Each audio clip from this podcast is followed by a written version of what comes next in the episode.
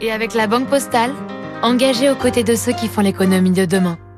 Bonjour David. Bonjour Renaud. Les États-Unis viennent d'interdire la vente sur leur territoire de matériel de télécommunication fabriqué par des groupes chinois.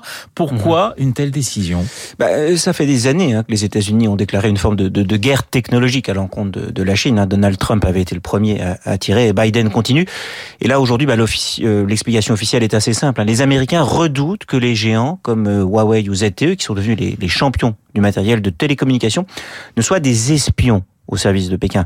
La première crainte, c'est que via leur euh, machine, bah, ils puissent surveiller les Américains en captant des conversations et des datas. Et la seconde, c'est que un jour, ils pourraient devenir le bras armé de la Chine en déclenchant une cyberguerre à distance. Ils pourraient décider en un clic de mettre à l'arrêt des réseaux de télécommunications américains devenus absolument vitaux, car un pays sans communication aujourd'hui, c'est effectivement un pays coupé de tous les services qui passent par le numérique. Et c'est pour éviter ça que la FCC, le, gendarme des télécoms à Washington, vient d'interdire la vente de tout nouvel équipement made in China. David, est-ce que ces menaces sont véritablement crédibles? Crédibles et plausibles, oui. Prouvées et avérées, non. Hein. Déjà parce que on parle d'une menace potentielle, d'un crime qui n'a pas encore été commis, mais qui pourrait l'être. On ne peut pas avoir de preuves formelles.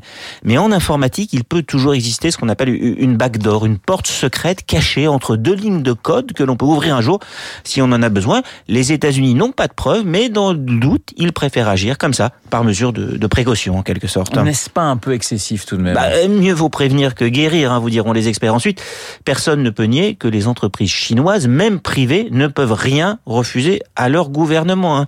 Même les entreprises technologiques américaines sont, obligées de collaborer avec le FBI et la, et la CIA. C'est donc pas absurde de redouter le pire venant de Pékin. Les craintes ne sont pas totalement infondées, mais si on pousse la logique jusqu'au bout, on pourrait demain interdire les voitures électriques chinoises et eux pourraient interdire les Boeing et les Airbus car on peut prendre à distance le contrôle de voitures comme d'avions hein, dès qu'elles sont informatisées.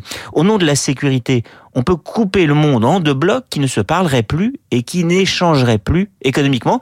Mais aujourd'hui, nous sommes tellement liés et interconnectés que le coût serait faramineux. On risquerait aussi d'entrer dans une spirale dangereuse. Pour l'instant, les États-Unis sanctionnent la Chine. Un jour, un jour, elle va sans doute répliquer et on ne sait pas où tout ça va nous mener. Nous sommes sur une pente effectivement très glissante. Le décryptage de David Barrou sur l'antenne de Radio Classique dans moins de deux minutes, le journal de 8 heures, mais tout de suite la météo.